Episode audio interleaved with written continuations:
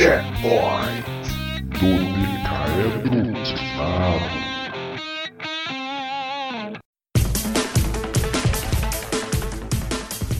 Olá, aqui é o Thiago P e o Homem-Aranha é o super-herói mais adulto que tem, porque ele precisa ter três empregos, paga contas, cuida da tia e ainda precisa estudar.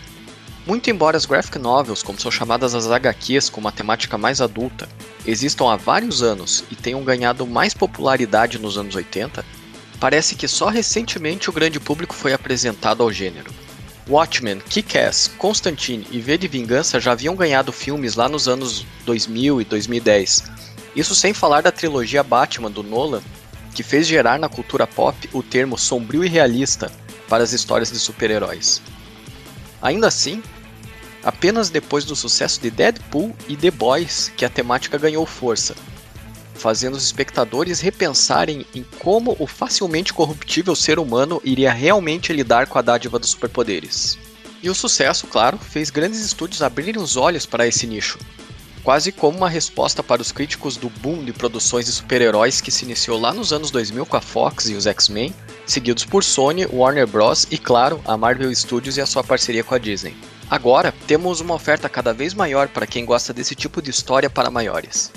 Já falei aqui sobre Invencível, a animação da Prime Video que foi lançada no fim do mês passado e tem atendido muito bem a proposta de conversar com o público de The Boys. E ainda tem a série de Watchmen disponível na HBO que segue a mesma pegada. Mas ainda tem muita novidade vindo aí para quem gosta desse gênero. Dia 7 de maio estreia O Legado de Júpiter, série da Netflix que vem para rivalizar com a queridinha The Boys, e que já tem sido muito elogiada pela parte da imprensa que teve acesso antecipado.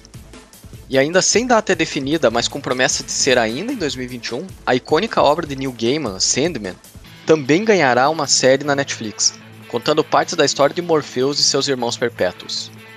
The Boys também tem a terceira temporada garantida, com filmagens iniciadas no mês passado e estimativa de lançamento para o início de 2022. E ainda tem um spin-off da série planejado para ter um episódio piloto em breve.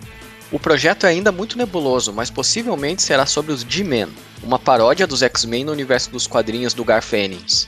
Para terminar, Starlight, HQ do Mark Miller, deve virar filme em breve, mas também não há data para tal. E aí você que ainda não consumiu nenhuma dessas obras pode se perguntar: será que eu vou gostar desse gênero? A resposta não é fácil, mas eu posso tentar dar algumas direções. Se você tem problemas com violência gratuita, sangue e brutalidade em geral, no estilo Mortal Kombat, provavelmente não irá gostar. Na minha opinião, essas obras usam muito do recurso de violência extrema para tentar chocar, às vezes nem acrescentando muito a narrativa em si, mas é o apelo que encontraram para chamar a atenção de um público que aprendeu a gostar de jogos mortais mesmo quando a história é ruim. Outra coisa é o uso comum de linguajar extremamente chulo, além de nudez e sexo. Se não é a sua praia, melhor não passar muito perto. Mas o que é interessante mesmo é a análise crítica de como a sociedade, a mídia, o dinheiro e o complexo de Deus afetam o ser que recebe ou nasce com esses poderes sobrenaturais e também como, obviamente, governo e grandes corporações tentam se aproveitar ao máximo disso.